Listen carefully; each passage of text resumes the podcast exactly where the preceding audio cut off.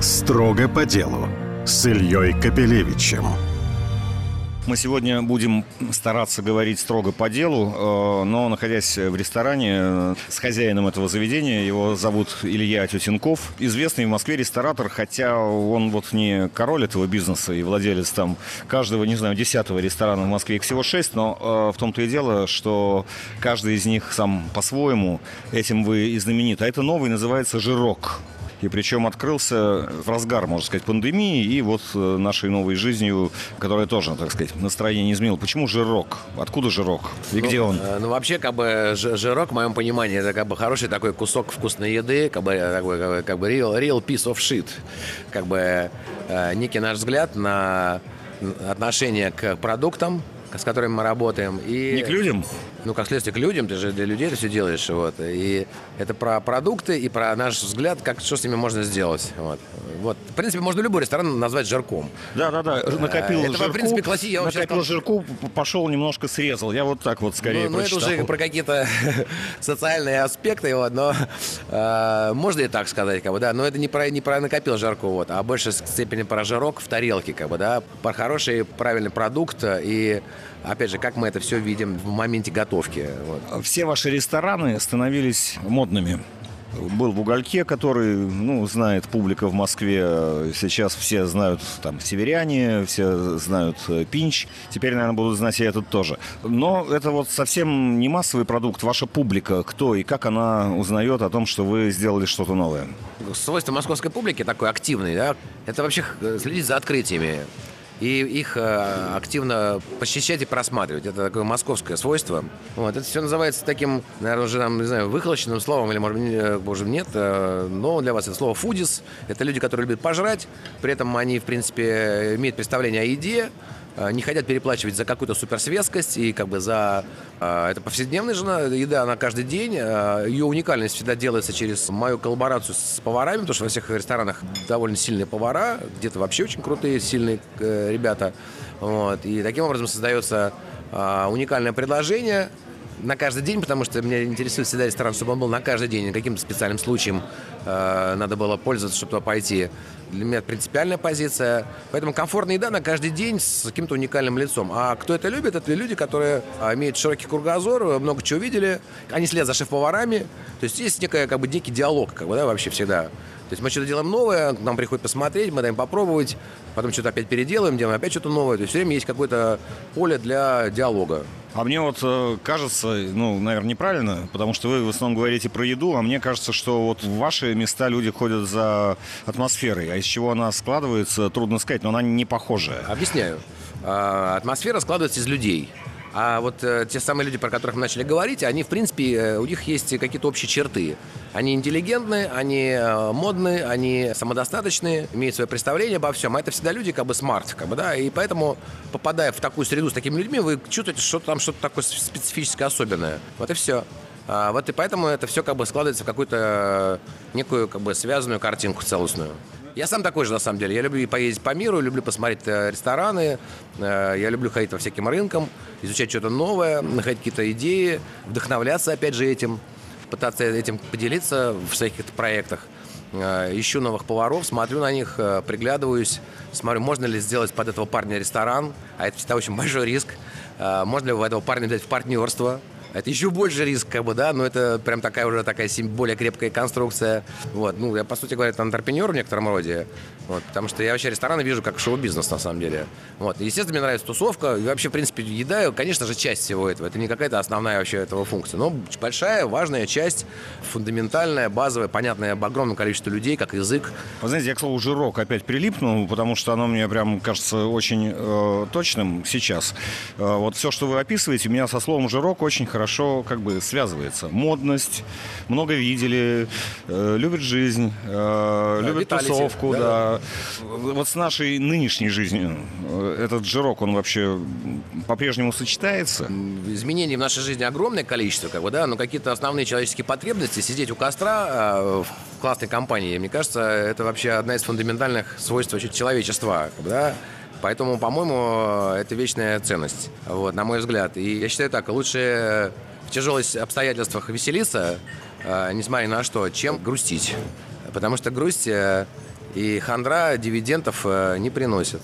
За этот год после пандемии публика изменилась в ваших ресторанах? Ну, какое-то количество людей исчезло. Вот, понятно, по каким причинам. Куда-то уехали. Вот. Спад вообще как бы посещения практически замечен везде. Особенно в там ресторанах модных, хайповых, он везде, ну, то есть там супер, недавно открывшиеся рестораны, они как бы это, от этого избавлены в моменте, как бы, да, вот, но все почувствовали, что что-то, конечно, поменялось в сторону уменьшения, но это ничего не значит, то есть у меня там даже три человека, я рад и этому вообще, я считаю, что вот, э, вообще чудо, что люди тебе пришли, я считаю так, вот, рестораторская, знаете, как бы, свежесть взгляда всегда, знаете, как бы, возвращается, когда ты уже привык, что у тебя там вообще везде там биток, и ты уже начинаешь ходить э, с каким-то мутным взглядом и уже ничего не чувствовать и не радоваться, а потом какой-то момент тебя раз такой, слушай, это же такое счастье. Я помню свой первый ресторан открыл, я помню, как первые люди заходили, думаю, блин, вообще, какого фига они вообще должны за мне, ко, ко мне прийти вообще? Вот с какого, вот, чтобы что? Чтобы мы там вложили деньги, там, поставили там какую-то там ставку. Чугунные а, печи. Чуг...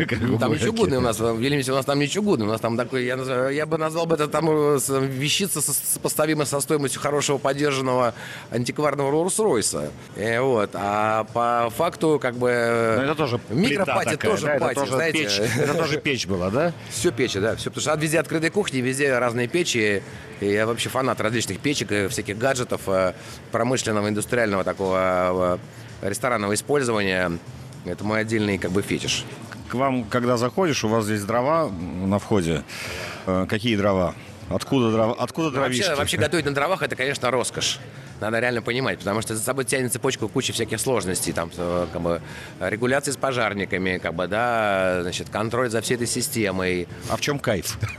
Нет, ну, во-первых, конечно, ну, выглядит, я ну, хочу сказать. Ну, вообще, вообще, если я вывел такую вот формулу, как бы, органолептического, как бы, как бы, характера, э, что, э, значит, в принципе, тепловая обработка пищи, как бы, да, это вообще как бы, развитие человеческой цивилизации. Ну, как мы что-то там знаем про это все, как бы. Мы, конечно, мы ничего не знаем, но говорят, это было так.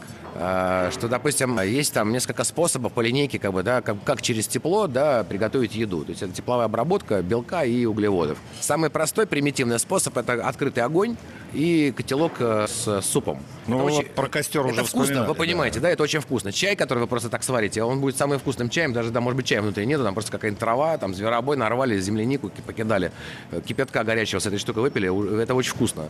Дымок, там вообще все дела. Но так готовить невозможно в ресторане. Вот. Дальше, значит, идет печки принципа такого, как стоят э, в угольке. А, это конец 19 века, начало 20-го, это реальные печи, восстановленные. Вот, понятно, что уже их много раз мы их там э, усиливали, потому что они выгорали, они чугунные.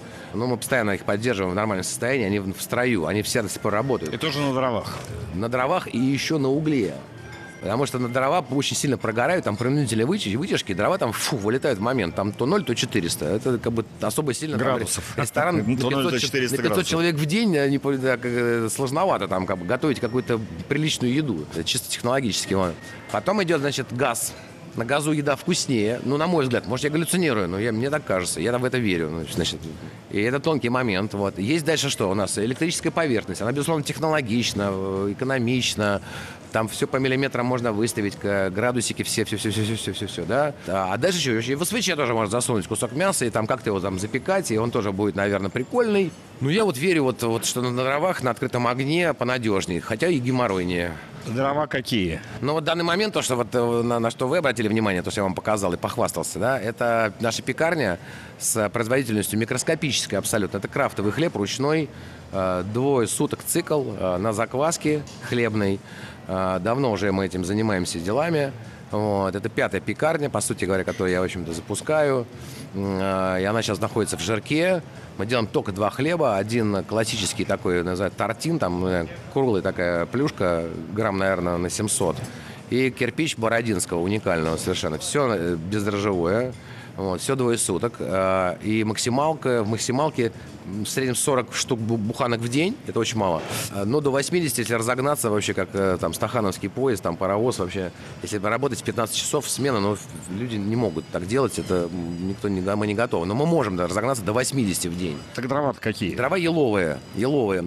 Парень, который, дружище мой хороший, прекрасный Карнышов, Антон, как-то говорит, я мечтаю, что кто-то начал печь хлеб на еловых дровах. И мы тут решили реально начать это делать.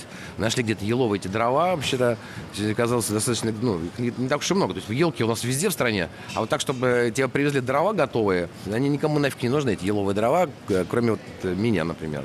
То есть камин этим не топят. А зачем они именно вам еловые? Там какая-то возникает божественная мягкость. Вот. Я вам потом дам этот хлеб с собой дорогой, вы все поймете, завтра с утра созвонимся. И сколько стоит вот э, хлеб не просто на дровах, а еще Слушай, на дровах, которых, которых нет вообще, которых никто не делает? рублей э, э, любая буханка. Как вы думаете, пройдет в Москве в этот раз Новый год? Ну, не сама новогодняя ночь, а все, что вокруг. Я думаю, пройдет безудержно. Я думаю, что я, я сейчас просто, знаете, я, я, я сейчас просто замечаю, что люди тусуются как вообще не в себя. Да? Вот, да. Последние вечеринки последних двух месяцев, вот. Это какой-то совершенно безумный вообще просто алко-дэнсинг и вообще. И что, пьют больше и едят меньше? Я не знаю, как пьют, и закусывают я хлебом. в последнее время, поэтому не слежу за тем, сколько пьет. Вот, Но а... выручку-то вы знаете? По-моему, нет, выручки вообще все подсели по чуть-чуть везде. Где-то больше, где-то меньше. То есть народу больше, а денег меньше? Нет, народу меньше. Народу меньше, да? Денег меньше, если мы говорим про рестораны. И народу меньше. И народу меньше. Или походы в рестораны меньше, как бы, да, то есть, не знаю, люди просто, не знаю, думают о будущем, там, им неопределенности, как бы, может быть, там, но все равно полностью никто не откажется от, от веселья, как бы, да. Ну, такое человеческое свойство. Ты привык ходить в ресторан, ты по-любому будешь ходить там не пять раз в неделю, а там два. И будешь причем ходить в самые лучшие, на твой взгляд. Это вот такой парадокс в этой всей ситуации. Выручка меньше, а цены как? Ну, как цены? Цены, как бы, мы сдерживали всегда их. То есть э, самое последнее дело повышать цены, как бы, да. Это как бы непопулярная история. До последнего момента мы как бы сдерживали, сдерживаем, вот, но... Сколько последних моментов было за последний год? В 94-м, ну, рестораном я занимаюсь давно, и вот все эти там какие-то волны, там, кризисов, апокалиптических сценариев, я уже столько их слышал и видел, что я уже просто продолжаю работать, работаю, и, и что будет, то будет. Как бы, да? Мы, наоборот, стараемся сейчас оптимизировать какие-то вещи. Вот, допустим, в том же жирке сделать более как бы, комфортное еще меню, там, по цене что-то, может быть, у тебя сложных позиций, каких-то там супер там, сложных. Просто сделать их попроще, понадежнее, но при этом вкусность по-любому остается на первом месте. И концепция жирка тоже э, присутствует в моменте. Вот. А все-таки последние моменты этого именно года, ну, то есть, когда вот э, вы видите, что приходится, скрипя сердце, цены менять. Или просто менять меню? Я ничего не меняю. С чем мы это ничего связано? не меняли вообще. Мы меняем меню, просто мы понимаем, что нам нужно как бы упростить ресторан еще сильнее, как бы, да, чтобы самим было понятно, что это все как бы рабочее. Но это рабочее Ну, от чего, от чего пришлось отказаться за этот год, скажем, из того, чем пользовались? Вы знаете, вот ни от чего не пришлось отказаться. Вот я сейчас смотрю, вот как бы, от чего пришлось отказаться. Все есть. Мне уже прогнозировали, что кончатся креветки в, в апреле. То есть э, был такой момент, директор говорит, все, креветки через месяц в стране закончатся. Я говорю, ну ладно, никуда не кончились никакие креветки. Ну, а креветки остались те же самые или те они самые, пришли? Да, все то же самое, да. Вот, а, если говорить там какие-то, допустим, креветки средиземноморские, какие-то там, не знаю, карбинерии, да, ну, я знаю место, где можно их купить в Москве. Вот. И они всегда стоили очень дорого. А это Италия. И не, даже не Тунис, а Италия. Ну и что? И все осталось в том ну, же количестве. Вот, да, вот говорят, же... что тунец пропал вроде бы. А потом выясняется, что я вроде не, не пропал. Просто он как стоил всегда дорого, так и стоит. Ну, Вагю, говорят, там, ну, слушайте, вагю не является там каким-то фундаментальным продуктом, допустим, в моих ресторанах. Хотя это потрясающе вкусная штука, совершенно немыслимая, опятая, если мы говорим про опятую вагю. Но кто-то всегда может себе позволить это все. Как бы, да, там, когда, может быть, горстка людей. Я помню времена, когда э, вообще эти продукты даже никто не знал, не понимал и вообще не, даже не думал, что, в принципе, их можно куда-то кому-то показать. Потом потихонечку все раскрылось. Потом сейчас опять куда-то сдвинулось. Но будет меньше людей, которые могут себе позволить это, да, но... А что касается всяких виски, вин, шампанского, игристого? Ну, кто-то сказал, что сейчас оно все закончится, вот как бы, ну и ладно, вот там. Я вообще считаю, что самая крутая вещь – это самогонка качественная, ну реально, как бы. Вот, или хорошая водка там, вот. Ну, нету виски, ну, окей. Ну, кто-нибудь завезет параллельно каким-нибудь импортом. Ну, популярная тема, а уж все-таки в еде и в напитках она уж точно имеет смысл про импортозамещение. Что-нибудь такое вот сугубо российское вы освоили? Недавно я тут вообще ко мне приезжали ребята из Владивостока. Они, они совершенно, совершенно в японском стиле ресторан. Они говорят, мы сейчас собираемся замутить себе говорят, катер промышленный, чтобы ловить и глубоко замораживать тунца. Я говорю, а что нет, никогда этого не было? Он говорит, ни разу, оказывается, нигде этого не было у нас вообще. То есть никто за все время в России не, не ввалил э, денег, чтобы запустить э, один кораблик, который э, минус 60 этого тунца сразу и все, и больше с ним ничего не надо делать. Все это делали там наши соседи. Российские вина вы ставите на... Ставлю, сейчас начинаю больше ставить, они более-менее чем достойны, и Их пьют. И их пьют, конечно, слушайте, у них еще и цена приятно приличная, как бы, да, невысокая. И как бы, знаете, как бы на второй бутылке вы уже так скажете, да нормальное вино вообще, ничего вообще никаких проблем нету. Да, вы не раз говорили, что вы именно коренной москвич, хотя читал я, что мечтали в какое-то время э, открыть ресторан э, в каком-нибудь другой стране, вы присматривались к Майами, сейчас, наверное... Ничего не мечтал, на самом деле, просто я подумывал, как бы, да, и то так подумал, подумал, подумал, и я расслаблюсь. Не, не хочу ни в какой стране ничего открывать, потому что я живу здесь, и мне не хочется нигде открывать ничего. Не вижу никакого смысла. Сейчас в связи со всеми этими э, глобальными процессами, которые по всему миру идут, на самом деле. И мы еще не увидели, как бы, даже части этого, как бы, айсберга глобального, куда все сейчас все это проплывет. Поэтому Америка меня точно не интересует ни в каком вообще качестве. Да, к Москве тогда. И опять же к людям. Ну, ваши рестораны всегда появлялись в тех местах, может быть, одними из первых, которые становились таким, ну, популярным районом, что ли, э, куда приходила, прямо скажем, вот эта модная публика с небольшим жирком. Может быть, и не самая богатая, как вы сказали. Вы такой не светский ресторатор, а модный Ну, ресторатор. это часто перемешивается Извините, всё. да, извините, любое, любое Да, определение, оно это, знаете, это шаблонное, вообще, да. на самом деле, в принципе, это, знаете, там все. Вот это слово светскость, да, это вообще типа там все, как бы, да, в какой-то прослойке общества. Вот типа там какая-то прослойка общества, там находится, это типа вот это считается светским рестораном. Открывается новый проект с такой же формулировкой, как концепции, и туда все переползают, типа там все, как бы, да, вот это вот э, светскость, это вот про это, как бы, да. Ну вот про районы, про места Москвы, которые становятся такими центровыми притяжениями. Там ваша Марья Ивановна была таким первым популярным очень местом на Патриках, и дальше там пошло движение, потом Большая Никитская, которая... Это очевидно было, да. Большая Никитская – это продолжение Патриков. Это естественный выход из Патриков, э, куда что называется, прошвырнуться, прогуляться, чтобы выйти. Потому что Патрики, они за счет того, что они как бы узкие улицы и высокие 5-6-этажные дома, там все равно как бы, есть ощущение как бы такого зажат, как бы, да. А Никитская, она прикольная в чем? Она, то, что она, она идет под наклоном и поворачивает при этом. То есть у тебя все время видна перспектива. Ты, может быть, ты это не понимаешь, да, но ты ее видишь все время. А все время перспектива этой улицы. Она как бы дает ширину, ощущение, да. Это как бы такой, такой из Патриков, типа на Никитскую, раз, так естественно. Потому что ты же не пойдешь с Патриков там на Тверскую, как бы, да, там, ты там упираешься в Тверскую, тебе надо ее пересечь, а дальше там вообще другой мир начинается. Вот. И Садовое кольцо еще больше, как бы, стена, да. Да, и ты идешь с Патриком в другую сторону, в сторону Конечно, естественно. Никитской. Она- то есть это был естественный вы- вы- вы- вы- выход, это было понятно сразу вообще. Вот. Плюс легла вот эта как бы, история расширения тротуаров, как бы, да, а, удобство пере- перемещения по городу, а, пешеходное, даже зимой не проблема вообще идти.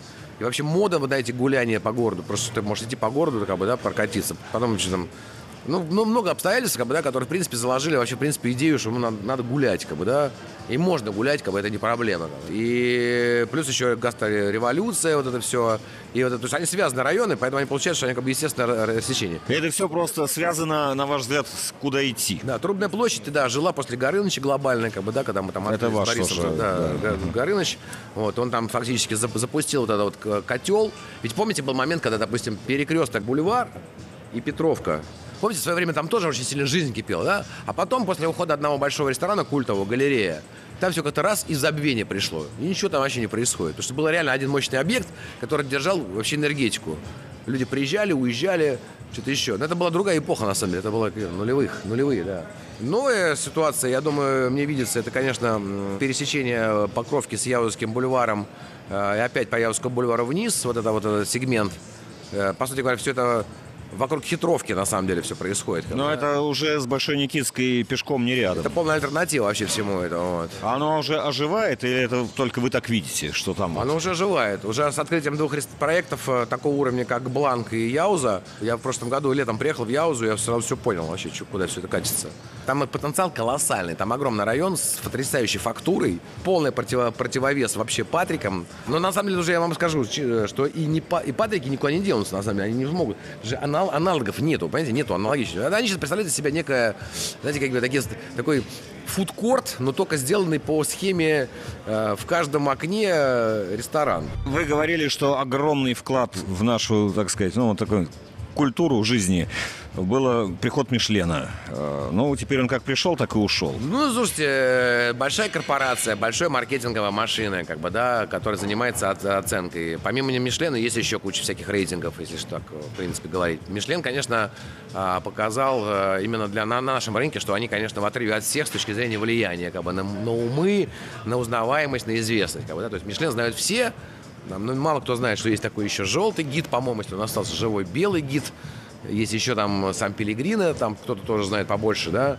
Есть э, э, премия, которая до ковида была один раз э, стартанула, а потом она куда-то что-то дальше забуксовала. Причем это те же самые чуваки, которые сделали Сан Пелегрино 100, они же ее, собственно, это обосновали по новой. Уже сделали другой проект. И, кстати говоря, они эту премию сделали по полностью под кальку, как киношный э, Оскар. И манифестировали, что ресторанные, в том виде, как они их туда заносят, вот этот, этот приз дают, призы дают, что они их приравнивают там, типа, бы карту к э, перформансам, к театру, к кино, к шоу вообще. Без, то есть это э, рестораны, это уже то же самое, тоже туда же. Как бы. Вот такой как бы смешение всего и вся. Вот такие дела. А если сравнить Москву и Питер? Питер живет своими энергиями, своими здравыми смыслами, там много талантливых проектов, но немножко другая реальность, поэтому там и рестораны как бы под эту реальность как бы встроены. А, Ну вот в чем отличие? У вас хорошо получается как-то двумя словами определить. А, ну, давайте так, а, в Москве... На чем держится московский вот такой ресторанный движ, а на чем Москва э, питерский? держится на московской купеческой удали, как бы, да, и и не только, вот. А Питер держится на такой sophisticated, как бы, знаете, как бы, сложно, на сложных щах, как бы. Сложные щи, это точно.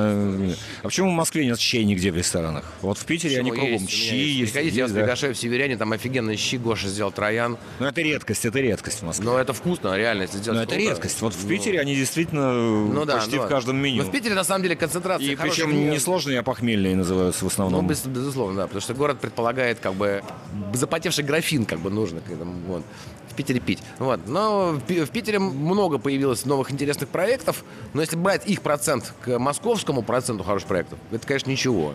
Вот. Просто сам факт, что они там появились, и появилась такая еще как бы мода, ну, она была там в свое время, там, и сейчас она как-то да, сгонять в Питер, там, проесть 5-7 ресторанов, и как бы такой, как бы, такой, на 2-3 на 2-3 дня такой трип по питерским, там, 5-7 там э, максимум. Потому что все равно питерский вайп, он уникальный, особенно в барной культуре, он действительно очень крутой, такого в Москве очень мало. И это реально мне, вот, мне вот лично очень это нравится, он подкупает, он что не похож. Мне вот, в принципе, этот город нравится на несколько дней туда заехать, так, вздрогнуть, как бы, да, кайфануть от депрессивного вот этого, как бы, лука, который там везде, да, мне нравится он очень такой, вот. И обратно в, в купеческую матушку роскошь, в Москву. купеческую удаль. Купеческая удаль Москва, да, все-таки. Все-таки Москва, она больше вот к этому, да. А что с одеждой у людей? Вот что-то меняется, нет? В одежде? Да. Да, особо, по-моему, нет. Э, Хорошо, опасный вопрос. Вот несколько было инцидентов, правда, в барах, это ну, немножко другое, насчет людей в форме, особенно в камуфляже, особенно в полевой. А ну вот, а вы бы как относились, если Прекрасно бы... относился. Я всех гостей люблю, а что такое вообще? Отлично, я не понимаю вообще. Как бы, как бы, вообще, как бы, странно вообще, как бы, я понимаю, о чем вы говорите, это какая-то странная. Вообще отлично, приходите и ешьте вообще. Всем рады. Мы же, как бы, в некотором роде э, место, где можно погреться и, на, и, по- и наесться. Это как трактир, вообще-то. Третье место, знаете, первое какое место? Да, дом. Второе, ну, раб- раб- работа, наверное, а третье, где ты отвисаешь. Вот, поэтому в этом плане, как бы, с времен трактирщиков, которые там 500-600 лет назад существовали, ничего вообще для меня, так, это такой фундаментальный классический подход должен быть. Хорошо. Ну, у вас вот есть на втором этаже уголька есть такой клуб. То есть э, ресторан это одно, а клуб это другое. И я там был однажды. Там очень такая продвинутая музыка и такие весьма продвинутые люди сплошь в очках и как-то такие все, в общем, это самое. Ну, не, не сплошь, но многие, да. Такой у меня, я был один раз, такое у меня общее впечатление. Надеюсь, не в черных, да, не в черных в очках? Нет, нет, Слава нет, нет. Хотя кто-то и в черных наверняка. А, Вот. Это уже а, опасно. Да. Но там, кстати, стоит фейс-контроль. Он, он есть. То есть в ресторан его нет. В ресторан действительно посадят. Он есть Неважно, контроль, да. потому что бывает, она агрессивно настроены ребятки, вот, и они сразу начинают с порога как-то себя проявлять. И мы пытаемся, чтобы они как бы не, не, не, не, не- пугали публику, не, не заходили. Мы их говорим, сори, как бы. Это нормальная, совершенно как бы естественная как бы, такая модель. Э, Не пускать токсичных, тяжелых людей, которые уже пьяные и уже на агрессии, э, чтобы они к нам заходили. Зачем нам это все? Чем москвичи, коренные или не коренные, отличаются от других? Ой, не знаю вообще. Ну, москвичи, как бы москвичи, э, они здесь всегда родились, у них всегда было все хорошо, квартира под боком, как бы все комфортно. Они как бы э, э, отличаются самодостаточностью, как бы такой философским, как бы таким каким-то взглядом на вещи. Вот. А не москвичи, им надо выживать, они их что-то притащило, скорее всего, их амбиции притащили, что-то доказать себе, какую-то карьерность сделать, поэтому они наполняют этот город энергией. Вот, э, в основном. Вот так. Хорошая у вас была фраза, придется вам ее напомнить, что москвич быстро ест и быстро бежит куда-то все время. Ну, москвичи...